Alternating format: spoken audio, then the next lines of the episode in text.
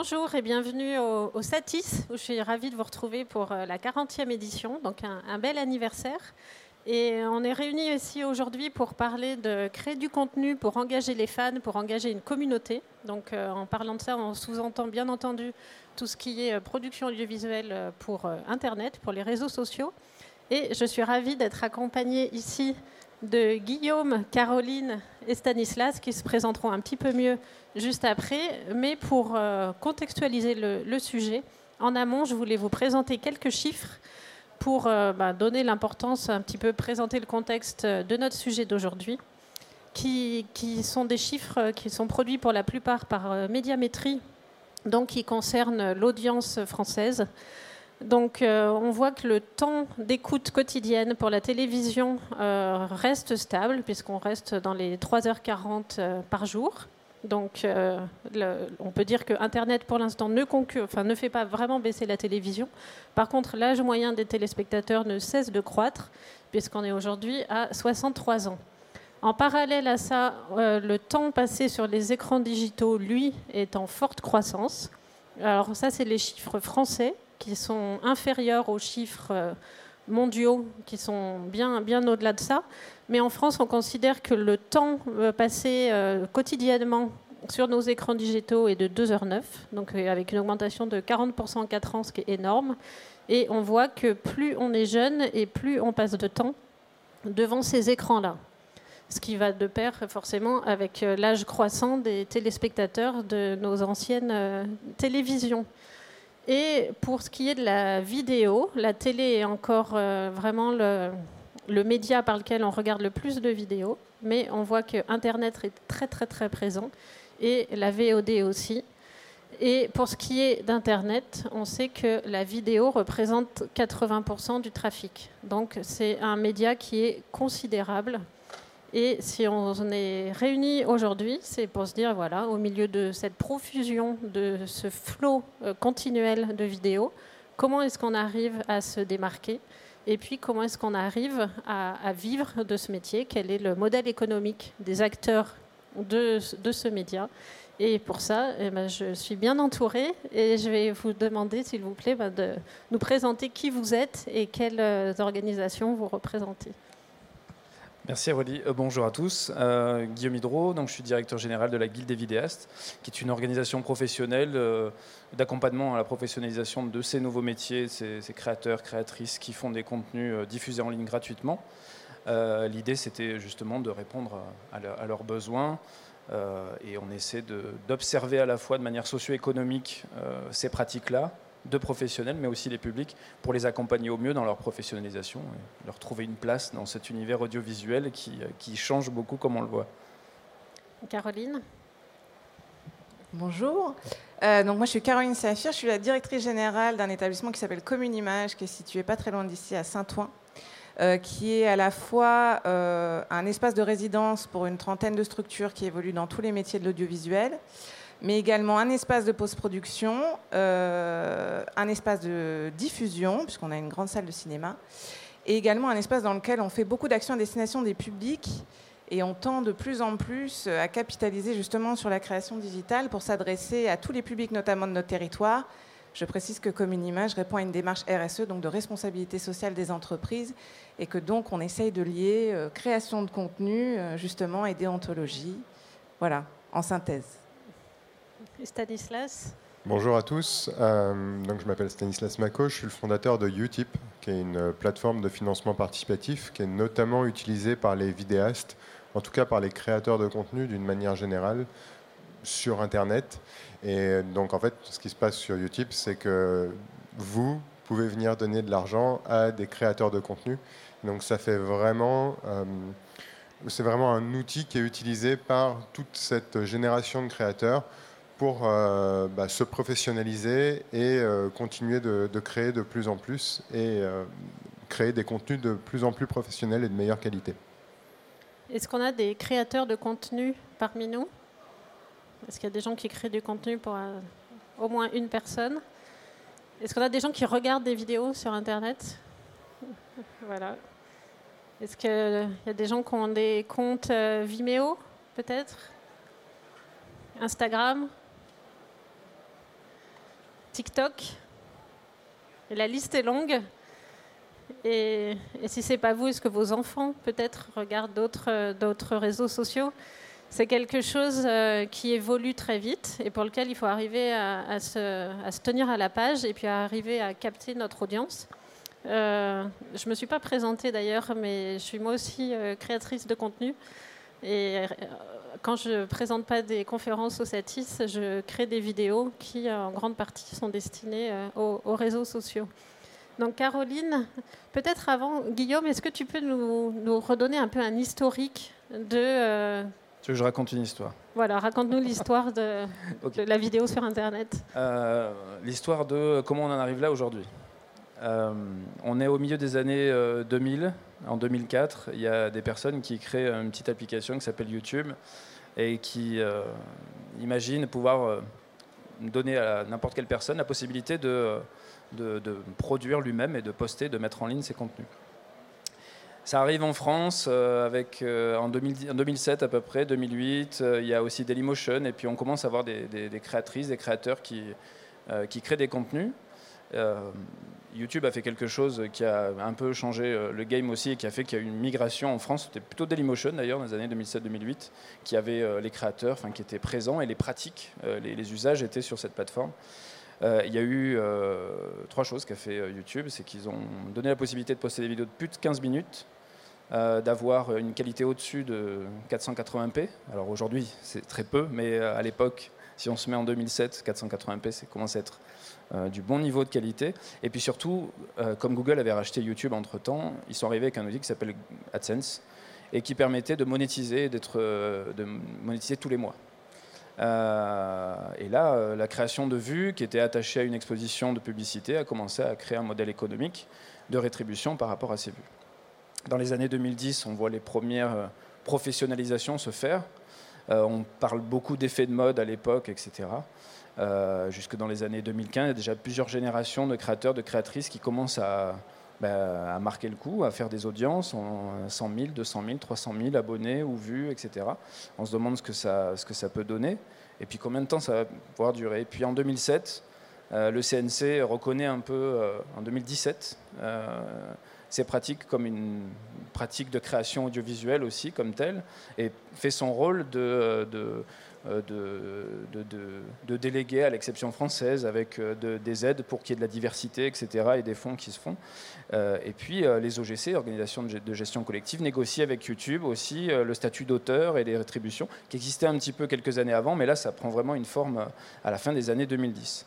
Euh, et, c'est à ce moment-là que euh, on commence à parler de métier et de profession sur. Euh, Donc c'est très très récent. Donc c'est assez récent.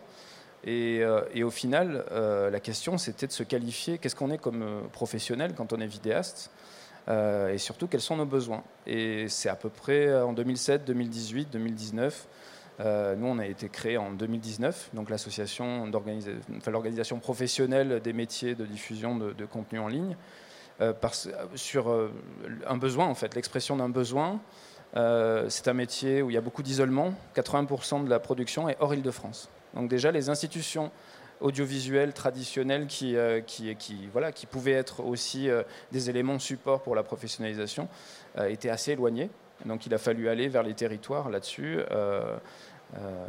et, et cet isolement était essentiellement tourné vers le fait de comment construire son métier. C'est-à-dire créer des contenus, ça, il savait le faire. Mais créer une entreprise, comprendre quel modèle socio-économique il faut adapter à ça, ça a été beaucoup d'adaptation. Donc on a essuyé beaucoup de plâtre euh, dans ces années-là.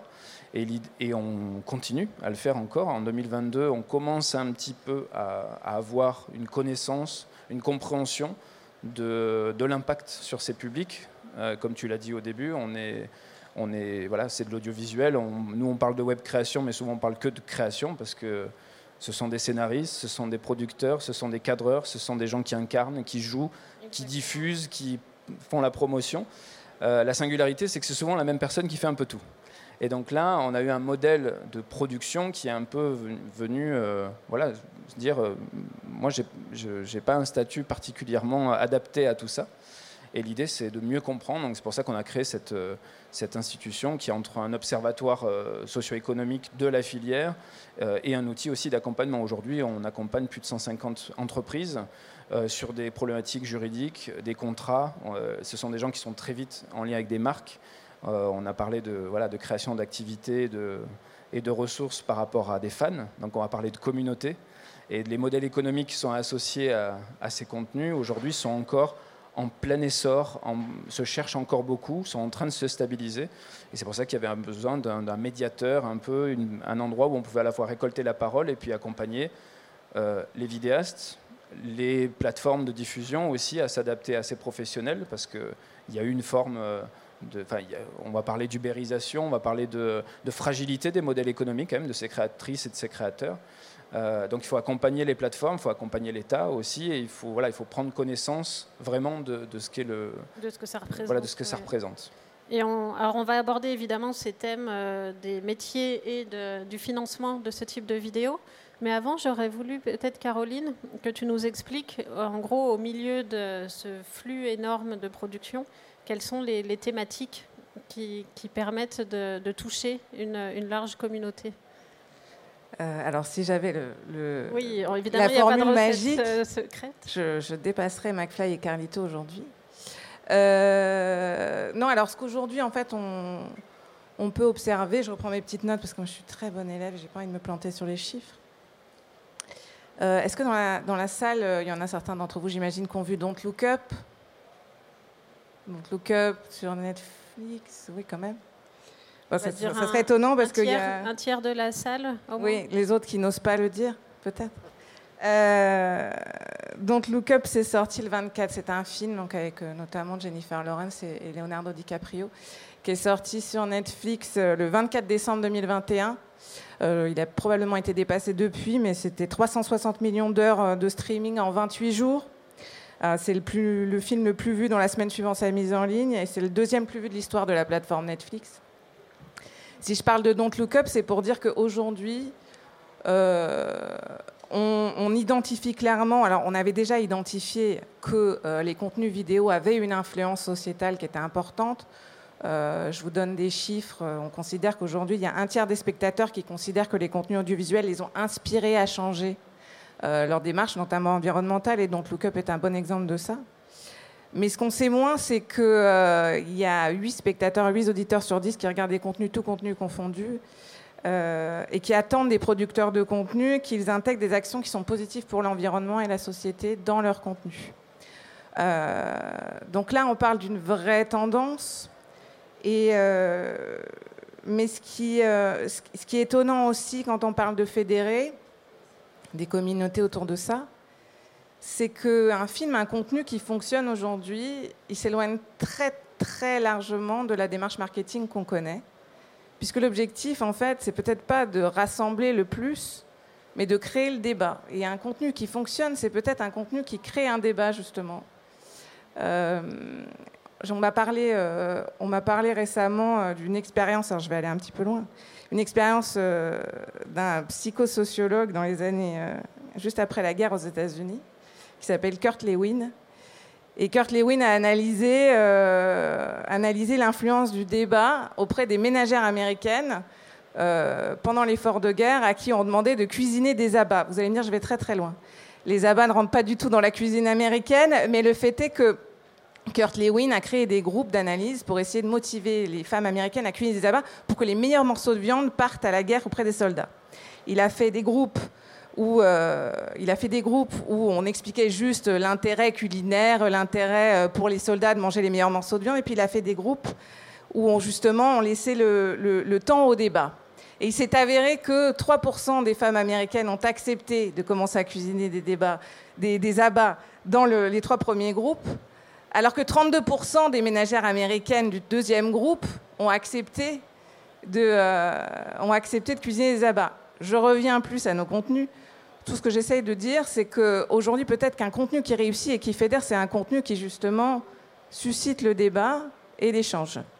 Tu veux dire que le nombre de commentaires a plus d'impact que le nombre de vues ou de likes? Je pense qu'en tout cas, au, niveau du sujet, euh, oui. Aujourd'hui, c'est quelque chose qui est non négligeable. et, et voilà, qui peut permettre de changer un peu de paradigme dans l'analyse de la tendance. Alors, je te rejoins. Et moi, je travaille pour des événements sportifs qui diffusent des vidéos euh, sur la télévision classique, mais aussi sur Internet. Et on avait payé des sociétés qui monétisaient ça euh, pour dire en fait à nos sponsors voilà, quand vous nous donnez temps, en fait, nous, on vous donne l'équivalent temps en communication. Donc, c'est facile pour la télévision. On analyse la taille d'un logo, combien de temps il apparaît, et on compare ça au coût de la publicité à la même heure. Et pour tout ce qui était contenu sur les réseaux sociaux, la valeur, ce n'était pas seulement le nombre de likes, c'était beaucoup plus l'engagement, donc les commentaires, les repartages. Et c'est ça qui, a vraiment de la valeur et qui permet de dire à un sponsor, regardez, on a eu euh, autant de commentaires. Et donc les gens se sont plus impliqués sur le contenu qu'on a montré. Et c'est ça qu'ils recherchent. L'intérêt aussi justement de, la diffusion sur Internet, c'est que ça va amener justement ce phénomène du partage qui va à chaque fois créer des micro-discussions et des micro-échanges dans, des cadres beaucoup plus petits, des niches qui n'auraient pas forcément été atteintes par des médias traditionnels. Et, euh, et je pense que c'est aussi un des intérêts pour les marques de travailler avec les créateurs de contenu. Ces créateurs de contenu ont des communautés qui sont souvent engagés au travers différents moyens. Et on voit bien que les marques utilisent du coup la relation que les créateurs ont pour ensuite discuter avec les, auditeurs au final de, ces créateurs. Et donc ça crée en fait tout un espèce de, répercussion de, je communique pour une marque qui communique auprès de, mes, auprès de mon audience. Et ça, ça, fait un peu cet effet boule de neige. Et je pense que effectivement l'interaction et le partage, le fait que derrière on sache que si on prend euh, tel créateur, tu parlais de McFly et Carlito tout à l'heure, on pourrait reprendre cet exemple. Euh, si, je communique avec McFly et Carlito, je sais qu'en fait la communauté va interagir au travers de la vidéo, mais du coup il va y avoir en fait aussi une interaction avec la marque et je pense que ça crée du coup un nouvel, euh, un nouvel effet et une nouvelle forme d'engagement faut, qui est, même presque, enfin, quasi impossible à mesurer en réalité, mais ça crée en fait un lien parce que les auditeurs ont un lien avec le créateur et donc en fait ça crée aussi indirectement un lien avec la marque. Oui, qui n'ont pas avec la télévision. Ou qu'il n'y a pas du tout avec la télévision, parce qu'il n'y a pas d'engagement. Enfin, sur la télévision, aussi, là, on a parlé de YouTube, mais on n'a pas parlé de Twitch. Euh, on, a survolé TikTok. Mais l'idée, c'est qu'aussi, au travers des nouveaux médias euh, vidéo que, sont YouTube, TikTok ou Twitch, il y a de l'engagement immédiat. Il y a du commentaire, il y a du like, il y a des interactions entre les utilisateurs qui se harponnent les uns les autres, parce qu'ils sont plus ou moins d'accord sur tel ou tel sujet. Et je pense qu'effectivement, par contre, le débat, ça va forcément, même implicitement, ça va nous faire garder un souvenir de, la chose. C'est ah, je me suis pris la tête avec quelqu'un sur Internet sur ce sujet-là. Et en fait, du coup, bah, on garde un souvenir particulier de, l'échange. Et du coup, aujourd'hui, je ne sais pas qui voudra répondre à cette question, mais quand on crée un contenu pour un réseau social, est-ce qu'on pense je fais un contenu pour une communauté précise ou est-ce que, comme euh, Internet est, global, je, crée un contenu euh, pour euh, l'ensemble de, la planète je, veux bien faire un premier élément de réponse, mais je pense qu'il y, a plein de réponses qui sont possibles et, qui sont justes. Il n'y a pas une vérité, comme, comme tu le disais tout à l'heure. Si quelqu'un avait la vérité, ça se saurait. Je pense qu'il y a en tout cas deux types de... Enfin, pour moi, je vois deux, deux, deux grandes lignes. celle déjà du créateur qui produit par passion et qui en fait va être, euh, par exemple, là on est sous un ciel étoilé, euh, qui va être passionné d'espace. Euh, il, va, il va se dire, il va démarrer dans sa chambre et puis il va se dire, bah, moi j'aime bien l'espace, j'ai envie de parler de l'espace, et ben je vais parler de Saturne 5, je vais parler des missions Apollo, je vais parler de la Lune. Puis en fait, il va se rendre compte qu'au fur et à mesure du temps, il va retrouver un certain écho parce que les gens passionnés par l'espace, il y en a plein. Il y en a plein en France, il y en a plein dans le monde. C'est quelque chose d'universel et donc en fait, il va pouvoir créer du contenu autour de ça assez facilement in fine, parce que maintenant le savoir est quand même relativement disponible partout, et en faisant des recherches, en amenant une petite patte euh, particulière, une petite touche de création, en faisant ce jeu d'acteur dont tu parlais, Guillaume, euh, bah, en fait, il va être capable de produire du contenu de, de qualité, et en tout cas susciter l'intérêt d'une audience, et fédérer autour de ça. Après, je pense qu'il y a, d'autres personnes qui vont plutôt se dire, bah, moi, en fait, j'ai envie de créer du contenu sur Internet. C'est ce qui me plaît. J'ai envie d'être derrière la caméra, j'ai envie d'être un peu un homme orchestre, un homme à tout faire, ou une femme. Hein. Euh, euh, et, comment, comment je vais faire? Quel, sujet je vais vouloir traiter?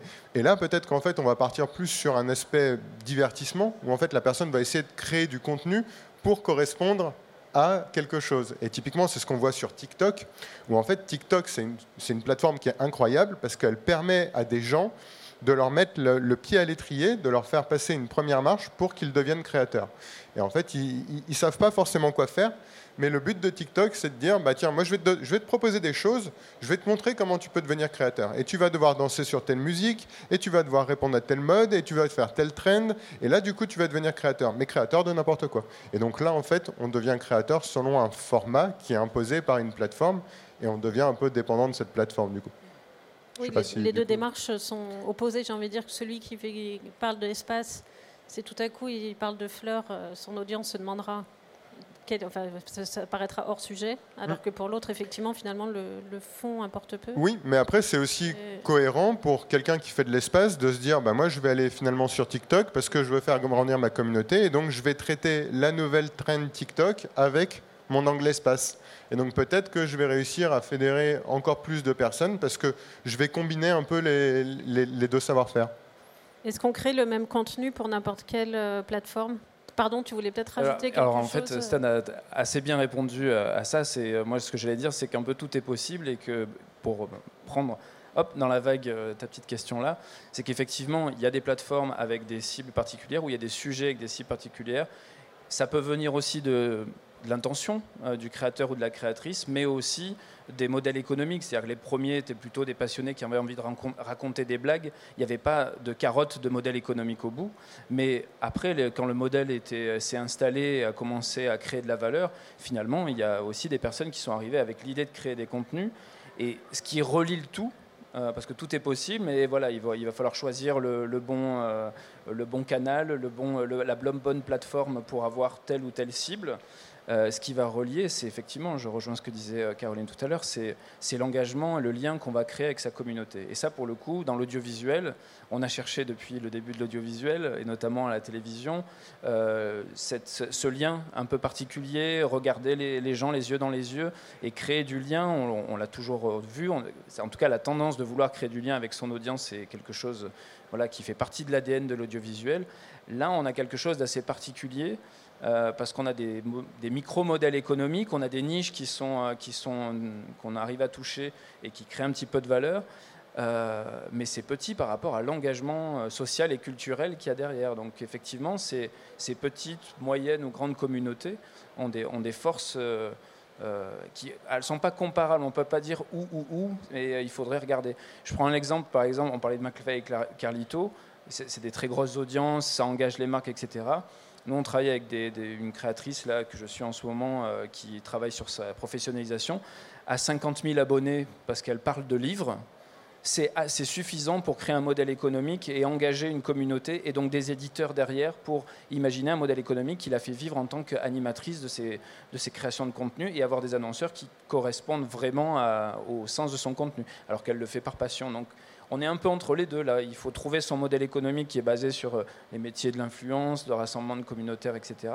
Et en même temps, le fait d'être bien dans un métier qu'on a choisi, métier un peu passion. Euh, et, puisqu'on vient sur le thème du modèle économique, qu'est-ce qui finance les créateurs? Est-ce que c'est des marques qui leur demandent de, les représenter? Est-ce que pour donner un premier élément de réponse, euh, imaginez-vous une grande roue, un gros camembert, et euh, avec au moins 20 ou 30 modèles de camembert différents où on va avoir euh, la rétribution monétaire qui est liée à la plateforme, quand il y en a, par exemple, euh, avec un certain nombre de pourcentages en fonction des vues. Vous allez avoir du financement participatif, c'est-à-dire que ça, c'est arrivé à un moment où les, vidéastes étaient très dépendants de ce qui était rétribué par l'affichage de la publicité sur les plateformes. Le fait d'avoir engagé leur communauté qui vient très directement par l'intermédiaire des plateformes comme YouTube financé. Euh, alors au début, c'était un regard, on pouvait même regarder des vidéos euh, pour soutenir la chaîne, etc. Il y a plein de formes de soutien. Vous avez euh, le, sponsoring, le merchandising, et en fait toutes les, toutes les sortes de, modèles économiques qui viennent s'agréger. Et en fonction de la taille du secteur, de la cible, vous allez avoir des pourcentages de ces types de revenus qui sont très très différents. Donc il y a un peu de tout, et c'est d'ailleurs ce qui rend difficile l'observation économique de tout ça, parce que en fait, le modèle économique s'est fait sur une roue des, revenus qui était qu'il faut organiser après dans une société. On ne paie pas les mêmes sommes de TVA. Enfin voilà, ça, ça, devient très technique après.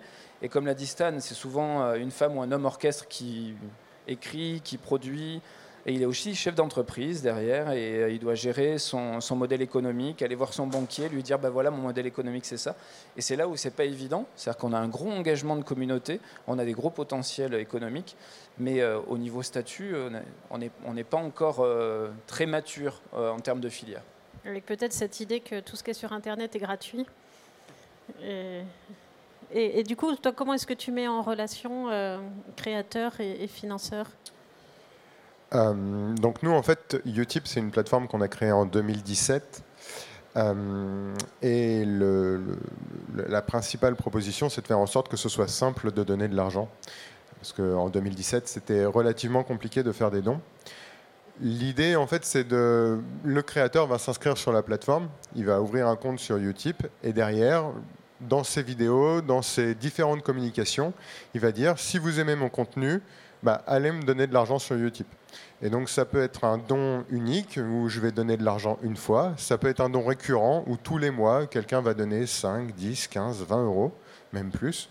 Euh, on voit parfois des donateurs qui donnent 100 euros par mois à une chaîne. Euh, et après, ça va être pouvoir euh, acheter des produits dérivés, donc euh, acheter des hoodies, euh, acheter des mugs, etc. Tout ce qui va faire en sorte qu'en fait, on, on, appartienne à la communauté du créateur.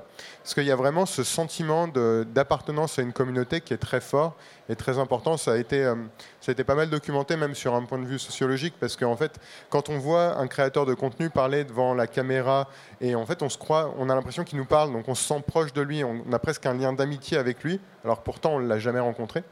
Et donc en fait, ça, crée, un, ça crée une forme de, d'amitié presque un peu à sens unique. Et euh, bah, nous, en tout cas, sur la plateforme, pour revenir à la question, on permet de simplifier tous ces systèmes de dons.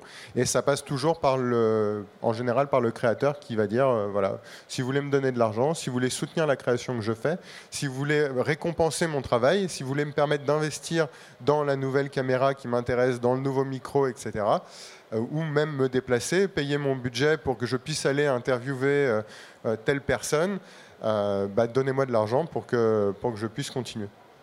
Est-ce qu'on vit bien des, de ce type de, de production? Moi, j'allais reprendre. Alors, vivre bien, je ne sais pas. Nous, en tout cas, notre réflexion a été poussée, ce qu'on parlait taux d'engagement tout à l'heure on a décidé de se positionner plus sur la question des nano-influenceurs, donc autour de 1000 abonnés, euh, parce qu'on a, voilà, on considère qu'il y a un taux d'engagement qui est bien plus élevé sur la nano-influence.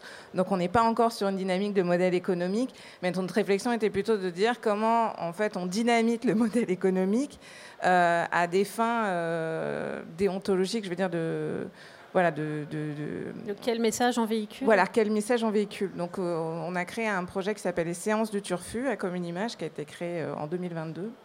Euh, où en fait on, a rassemblé une communauté de jeunes habitants du 93 entre 15 et 25 ans, à qui on a proposé des séances premium, donc des avant-premières avec des rencontres avec des personnalités du monde du cinéma donc euh, des séances et non-exclusivité, en échange de, de postes sponsorisés.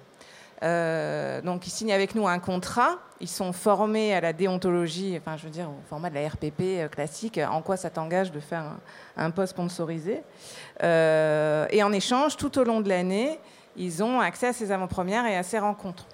Il a fallu beaucoup, beaucoup de pédagogie pour expliquer en quoi on était dans une démarche RSE. Euh, parce qu'en fait, euh, ce qu'on propose à ces jeunes-là, c'est. Euh, alors, ce qu'on propose aux marques, ça paraît évident. C'est-à-dire qu'on est sur des taux de transformation qui sont très élevés, certes sur des petites, voilà, sur des petites communautés, puisqu'on est autour de 1000. mais le taux de transformation est hyper important. Donc, en fait, forcément, c'est hyper intéressant. Mais par contre, pour les jeunes, ce qui est intéressant pour eux et en quoi cette démarche les sert, au-delà des petits cadeaux et, du fait euh, voilà, d'avoir des, événements de ce type-là, c'est qu'un, on leur offre une action culturelle pérenne sur un territoire qui a une action culturelle qui, même si on s'y trouve aujourd'hui, tend à voilà, nécessité de, de, se développer.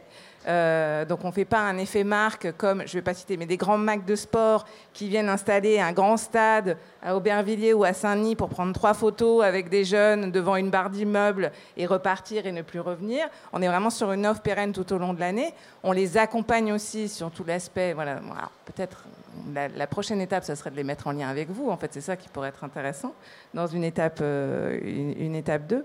Mais c'est aussi euh, psychologiquement une façon de valoriser en fait ces jeunes-là euh, en leur disant oui, toute l'année on vous dit vous passez votre vie sur votre téléphone et en fait il n'y a rien de constructif dans ce que tu fais. Si, dans le suivi, dans la création, c'est comme ça que ça débute. Et en fait, je vais valoriser ça. Et non seulement je vais valoriser ton travail, mais en plus je vais t'apprendre que tu es prescripteur en termes de tendance parce que les jeunes, euh, les jeunes, les jeunes urbains sont définitivement prescripteurs en termes de tendance et sont une cible qui est très difficile à toucher pour les marques. Mais c'est super intéressant ce que tu dis et je, suis totalement d'accord.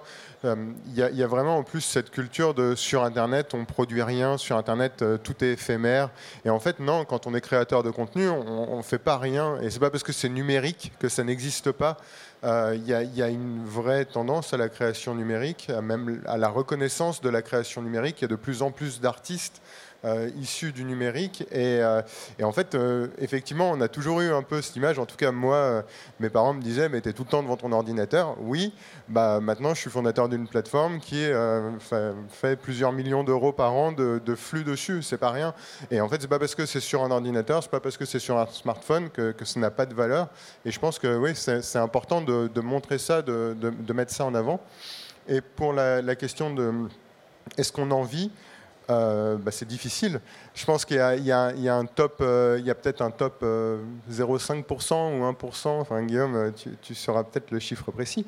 Il y a, vraiment la, fine crème qui arrive à dégager des revenus et, on va tout de suite parler de YouTube Money ou ce genre de choses. On va dire, ah oui, tu gagnes de l'argent grâce à YouTube. Oui, enfin, la réalité, c'est que 99% des gens euh, qui créent du contenu sur Internet gagnent peut-être des, dizaines, voire des centaines, peut-être certains des milliers, mais c'est très rare. À travers le crowdfunding, il y, a, un système de rémunération qui est un peu plus sain, un peu plus pérenne parce qu'il y a ces gens qui peuvent donner de l'argent tous les mois. Et donc, en fait, on va pouvoir, en tant que chef d'entreprise, se dire, OK, bah, en fait, j'ai 500 euros de revenus tous les mois. Donc, je vais pouvoir me dire, OK, je vais investir de telle façon, etc. Mais si on, si on se base uniquement sur la publicité de YouTube, on va être sur des choses qui vont être très variables en fonction du nombre de vidéos publiées chaque mois. Et c'est pas parce qu'une vidéo va cartonner que la suivante va cartonner. On est sur des choses qui sont très cycliques, très difficiles. Euh, donc c'est vraiment pas évident d'en vivre. Et c'est pareil en fait pour la relation avec les marques. Déjà la relation avec des marques c'est un métier. D'une manière générale, je pense qu'il faut être accompagné dans, ce genre de, de relations parce qu'il faut signer des contrats. Il y a des systèmes de droit à l'image qui sont assez complexes. Euh, et euh, pareil, c'est très volatile. Vous pouvez faire une campagne avec une marque qui va vous rapporter 4000 euros et euh, pendant six mois ne plus rien avoir parce que bah il n'y a personne qui il n'y a, pas de marque qui, souhaite travailler avec vous pour X raison que ce soit. c'est ce qu'on disait tout à l'heure qu'on demande à un réalisateur d'être une, vingtaine de, de, métiers à la fois et c'est pour ça que vous, vous êtes là aussi pour accompagner tous ces jeunes créateurs Effectivement, sur ces aspects, autant sur les aspects euh, bah, créer son entreprise, parce qu'on parlait de création de contenu et d'innovation dans la création de contenu, euh, on va parler aussi d'innovation dans la création de valeur. C'est-à-dire que euh, cette filière-là, une des singularités aussi, c'est que, alors, on commence à en avoir maintenant, mais vous enlevez toute la part de diffusion qu'on a l'habitude de, de, compter dans le modèle économique historique, on va dire, de l'audiovisuel. La diffusion, elle est gratuite. Donc c'est une énorme part en fait qu'on enlève au chiffre d'affaires potentiel de la création. Donc on est sur des, petites équipes. Et même la production. Enfin, même la production, c'est pas du tout les mêmes coûts. Euh, produire du contenu. Justement, j'y venais. La production en elle-même, et justement parce qu'on a moins de, personnes aussi, euh, est sur un moindre coût. Pour vous donner une tendance, on, est en train de faire l'observation et de créer les indicateurs qui nous permettront de, de l'avoir dans quelques années. Euh, mais nous, par exemple, on accompagne une majorité d'auto-entreprises, donc de micro-entreprises. C'est un statut qui, euh, si c'est bien fait, ne euh, peut pas dégager plus de 40 à 50 000 euros de chiffre d'affaires annuel. Donc on voit le type de TPE en fait vers lequel on se trouve. Et déjà, c'est une petite tranche qui arrive à passer ce pas-là, créer d'autres types de sociétés quand ils dépassent ça et rentrer vraiment dans le, voilà, un organigramme de société de production. et évidemment, il y a quelques, il y a quelques réussites en France. On a d'ailleurs en France un taux assez élevé de créateurs et créatrices qui ont dépassé un million d'abonnés. On, a le double, par exemple, on a plus de 350, je crois, aujourd'hui. c'est le double de l'Allemagne, par exemple, par rapport à une population, à peu près similaire. Et puis, euh, par rapport à la portée de la langue aussi, on n'est pas, pas anglophone, donc euh, c'est vrai qu'on n'a pas la, toute la planète comme, euh, comme terrain de jeu. Mais donc, sur, voilà, en France, on emporte un modèle quand même de, créativité, autant en, en, termes de contenu qu'en termes d'entrepreneuriat finalement. Et c'est là où nous on intervient, c'est essayer d'accompagner ça parce que on fait le lien avec les, organes qui permettent normalement d'accompagner cette, cette, ce développement économique qui n'est pas encore bien au fait de euh, comment fonctionnent euh, ces femmes et ces hommes qui tout seuls font un peu toute la chaîne de production et finalement peuvent arriver à dégager d'énormes revenus. Est-ce que la production sur Internet, c'est forcément euh, une personne en solo et du low cost? Alors, moi, je ne vais pas faire une photographie de l'existant, mais euh, en, tous les cas, de plus en plus, on, essaie de transmettre euh, les, codes, euh, les codes du cinéma et, de la création, de la production classique à la production digitale. là, l'idée, donc, on parlait tout à l'heure de la présence de TikTok à Cannes, mais, mais il paraît évident aujourd'hui que, que que la création digitale tend à se professionnaliser aussi euh, dans la gestion des codes et la qualité scénaristique. Euh, donc, euh, donc moi j'aurais tendance à penser que la tendance irait plutôt vers, vers une valorisation de la création en ligne qui, qui, va répondre à tout ça. Et même on, on, on l'attend grandement parce que je pense que le renouveau scénaristique et créatif, il est lié au fait qu'aujourd'hui les créateurs où qu'ils se trouvent, on parlait tout à l'heure de la scission du fait que 80% des créateurs soient hors Paris, ben, ça permet d'avoir accès à toute une nouvelle génération de créateurs qui euh, naissent avec cet outil qu'ils maîtrisent déjà. Euh, je veux dire, la création cinématographique, à l'origine, tout le monde n'y avait pas accès. Il y avait quand même, voilà, il y avait, il y avait un clivage qui, était, qui était hyper important. Aujourd'hui, le clivage il tend à disparaître grâce justement à la création digitale. Donc moi, j'aurais tendance à penser que justement, les frontières vont se, se, se, flouter un petit peu euh, là-dedans. Et nous, on découvre, en tout cas, dans, dans, dans, les, chez les créateurs qu'on soutient euh, au niveau du, enfin, cinématographiquement et au niveau des, des, projets audiovisuels, beaucoup de gens qui viennent de la création digitale, en fait. Est-ce que les codes narratifs sont les mêmes qu'on produise pour le cinéma, la télévision ou Internet? Euh, il y a, oui, il y a définitivement, un héritage. Après, je, disais, pour le moment, il reste, malgré la présence de TikTok à Cannes, euh, qui, euh, voilà, qui est liée à, beaucoup de, questions de lobby aussi, euh, il reste un certain snobisme descendant du cinéma et même maintenant de la création audiovisuelle vers la création digitale. moi, j'ai fait un petit parallèle entre le snobisme qui existait entre entre la création euh, chez les studios dans les années 50, 60 aux États-Unis et, euh, et, le nouvel Hollywood et la façon dont étaient euh, reçus les créateurs du nouvel Hollywood à l'époque, qu'on accusait de, justement de réduire à néant tous les codes. Ben, en fait, peut-être qu'aujourd'hui, le clivage, il est entre, entre cette création, cette vieille création et ces, et ces créateurs digitaux je pense quand même qu'il y a aussi, euh, il y a peut-être quelque chose de bidirectionnel quand même, où d'une certaine manière, euh, les créateurs de contenu doivent euh, bah, hériter de, cette création et hériter de ces codes de la professionnalisation. et bah, typiquement, effectivement, le, premier truc que va faire un créateur, en général, quand il va avoir un petit peu d'argent, c'est avoir du meilleur matériel et ça va être d'engager un monteur, ça va être d'engager un cadreur, un preneur de son, et en fait d'aller investir dans une équipe autour de lui. Et c'est, je pense, du coup, d'une certaine manière, un héritage de, la cinématographie, parce qu'on ne va pas être tout seul à pouvoir tout faire, et on se bien compte qu'en fait, ça a un intérêt d'être euh, accompagné, d'avoir une équipe autour de soi pour créer du contenu. Mais après, euh, cette capacité de créer avec euh, son téléphone portable presque n'importe où, n'importe comment, je pense que ça, a créé aussi des, nouvelles formes de contenu et ça peut, enfin je crois que ça s'est déjà vu des films qui ont été faits complètement avec des iPhones ou ce genre de choses. Et, du coup j'ai un peu le sentiment que c'est bidirectionnel. En fait, il y a, y a, quelque chose qui va faire que euh, bah, ces indépendants vont amener quelque chose euh, artistique, une nouvelle façon de créer, et en même temps bah, cet héritage qui amène aussi euh, l'intérêt d'une équipe, l'importance même d'une équipe et, euh, et toutes les, toutes les, tous les points qui vont avec. Guillaume, tu voulais rajouter un truc, mais je crois que c'est bientôt la fin. Oui. Oui, je vais juste rajouter qu'effectivement, il y a un côté bidirectionnel aussi dans le, une volonté d'industrialiser et d'aller chercher ces codes-là pour se développer, parce que c'est une, une aventure assez incroyable qui n'a pas beaucoup de limites. Là, on sort d'un GP Explorer avec une émission Twitch qui fait un million euh, de vues euh, en direct et qui rassemble 40 000 personnes physiquement sur un circuit. Euh, moi, je fais un peu des sports mécaniques par ailleurs. C'est pas rien de, rassembler 40 000 personnes sur un événement comme ça. Donc, à la fois, il y a, il y a tout un élan et cette aventure qui, qui va voilà, flouter, casser les barrières et faire en sorte qu'on parle de création et plus de web création. On le voit déjà dans la consommation en termes de type d'écran et d'affichage. Et, aussi, il y a quand même cette volonté. Alors, je ne sais pas si c'est une dichotomie ou si c'est voilà, des, des sphères qui vont cohabiter. Il y a quand même une envie de rester à taille humaine euh, dans les productions. C'est-à-dire qu'il y a, une, il y a une professionnalisation qui se fait. On va chercher son monteur, on va, on, va, on va construire une équipe pour mutualiser un peu les coûts de production aussi quand ça grandit. Mais il y a une volonté euh, de rester euh, sur euh, des tailles assez euh, voilà, humaines, des équipes de 10, Pour 15 maîtriser son personnes, discours, pour, voilà, pour garder aussi une maîtrise, y compris, parce qu'on en revient aux premiers, euh, premières choses, c'est ce lien avec la communauté, il ne se fait pas en institutionnalisant, c'est les personnes, c'est les incarnants qui vont quand même garder le lien. Et donc, pour pas perdre le fil, il faut quand même rester dans une, dans une dimension euh, qui, Oui, pour qui- être crédible. voilà, et- Avoir une qui âme. magnifie ce lien.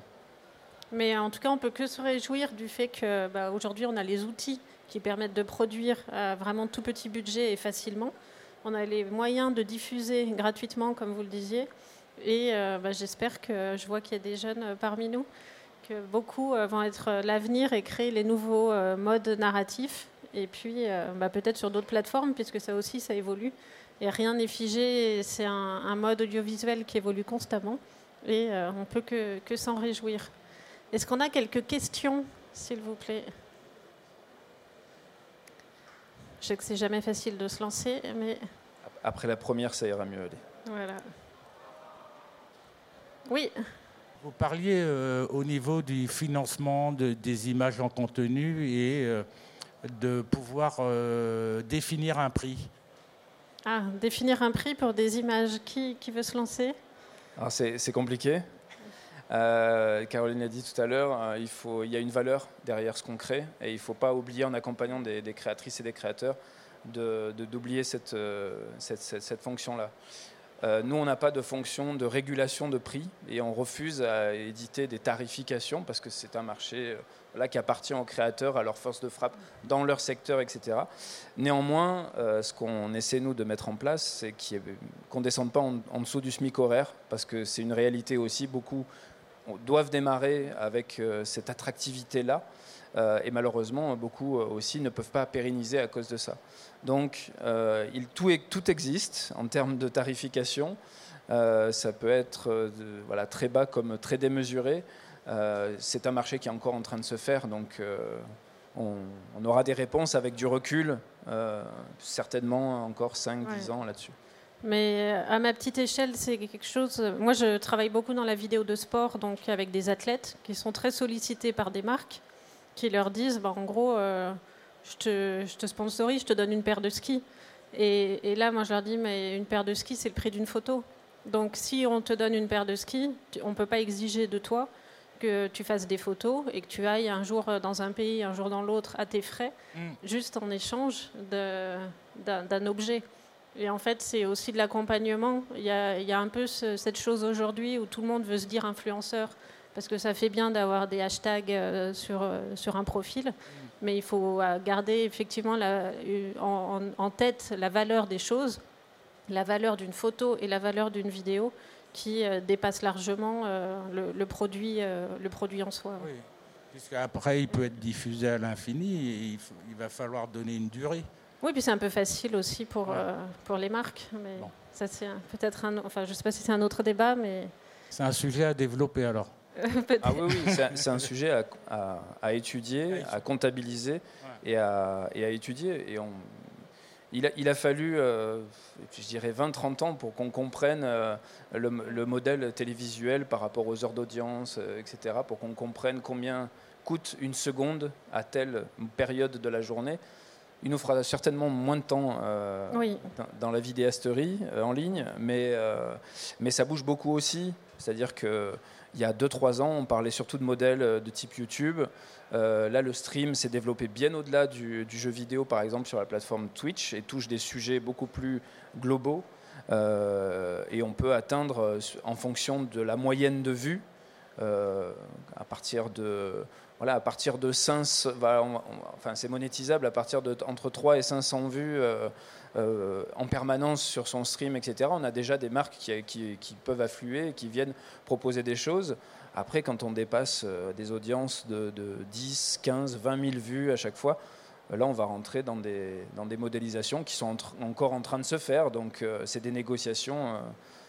On aura du recul là-dessus bien plus tard. Et tout à l'heure, quand je parlais des sponsors qui avant étaient vraiment focalisés sur l'apparition de leur logo à la télévision, aujourd'hui, ils sont plus intéressés par, par Internet. Et pour eux, ça a plus une valeur financière euh, parce qu'il y a ce taux d'engagement dont on parlait qui est plus important, où ben, les gens peuvent regarder la télé passivement sans vraiment faire attention à ce qui se passe, alors que quand on commente une vidéo, euh, on, s'est impliqué en fait euh, beaucoup plus. Est-ce qu'on a une autre, une autre question? Oui, ici. Bonjour, merci pour la discussion. Justement, dans ce rapport entre un modèle ancien, ce qui est celui du mainstream, et puis celui aujourd'hui, on est plus dans la niche. Qu'est-ce que nos invités pensent de l'hyper-personnalisation, euh, le, dialogue presque direct entre le, producteur de contenu et euh, des micro-communautés de fans qui sont, peuvent peut-être générer de la monétisation plus facile?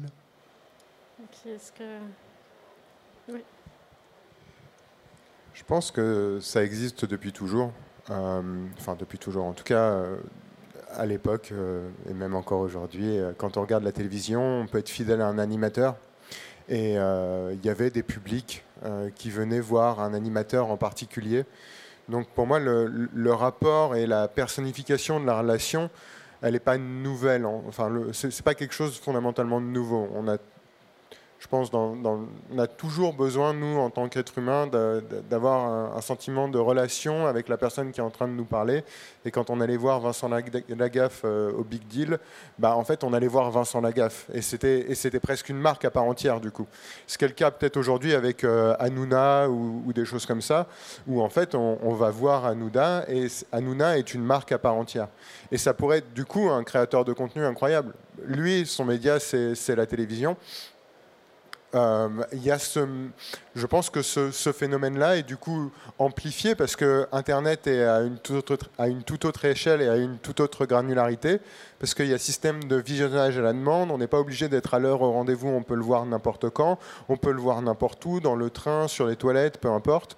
Et, en fait, du coup, on, on a une facilité encore plus prononcée à accéder à ce contenu, à accéder à cette relation. Euh, donc je pense qu'elle est plus poussée, mais pour moi, elle n'est pas fondamentalement nouvelle. Je ne sais pas si c'est si un, un, bon complément de réponse. Alors, est-ce que, est que quand Snoop Dogg euh, vous souhaite bon anniversaire, euh, est-ce que c'est de la production de contenu que vous payez ça 150 dollars? C'est une forme de monétisation qui répond à une réalité, qui répond à aussi, mine de rien, une envie d'un public. Euh, si, euh, si moi, euh, demain, je sais pas j'ai pas j'ai personne enfin j'ai pas d'artiste particulier j'ai pas spécialement envie qu'on vienne me souhaiter mon anniversaire mais imaginons mais peut-être Aurel San qui serait pour moi celui qui pourrait peut-être me toucher en ce moment. Si, si, pourquoi pas? Enfin je veux dire c'est la valeur qu'on peut donner à la relation qu'on peut avoir sur sur l'occasion. Je c'est purement commercial là pour le coup. C'est une façon de monétiser. Moi personnellement, je j'y suis pas sensible. Je trouve que c'est un peu bizarre comme, euh, comme approche, mais c'est une réalité où effectivement il y a des créateurs de contenu qui ont besoin de ces revenus-là pour pouvoir euh, continuer même de vivre, de, manger des pâtes et de payer leur logement. Est-ce que c'est très sain d'un point de vue de société?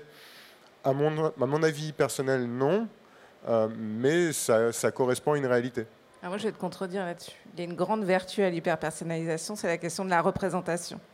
Alors je ne sais pas si ça se déploie au niveau du digital, mais ce qu'on remarque en tout cas au niveau des plateformes, c'est que les, plateformes ont été les premières à offrir des contenus dans lesquels il y a une représentation identitaire qui soit travaillée, juste et réaliste. Euh, je disais aujourd'hui, il y a 92% des programmes aux États-Unis qui intègrent la présence d'individus issus de la diversité dans son, sa généralité, dans leur casting récurrent. Mais quand on parle de diversité, on ne parle pas forcément de représentation. La question qui se pose réellement, c'est la question de comment on traite les différentes identités du point de vue scénaristique, etc. Les plateformes sont aujourd'hui euh, beaucoup plus à même de euh, proposer des contenus euh, qui parlent à toutes les tranches de la société en fonction de la façon dont les gens se personnifient et s'identifient. Et je pense que dans l'hyper-personnalisation, du moins du point de vue des plateformes, il y a quelque chose d'extrêmement vertueux. Parce que la représentation aujourd'hui, on parlait de fédérer des publics, mais fédérer, c'est avant tout parler à tout le monde.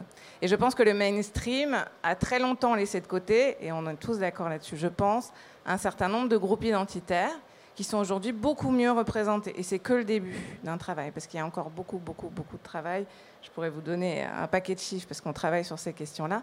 Et je pense que justement, dans l'hyper-personnalisation, il y a euh, cette question-là de ne laisser personne, euh, de, s'adresser à tous individuellement. Et voilà, je pense que c'est quelque chose qui manquait jusqu'ici au mainstream. Et je pense que ça va être le mot de la fin, puisque l'heure passe et qu'on va devoir laisser euh, la salle à la conférence suivante. Mais en tout cas, merci beaucoup pour votre attention et, votre intérêt. Et merci beaucoup à vous pour vos témoignages passionnants.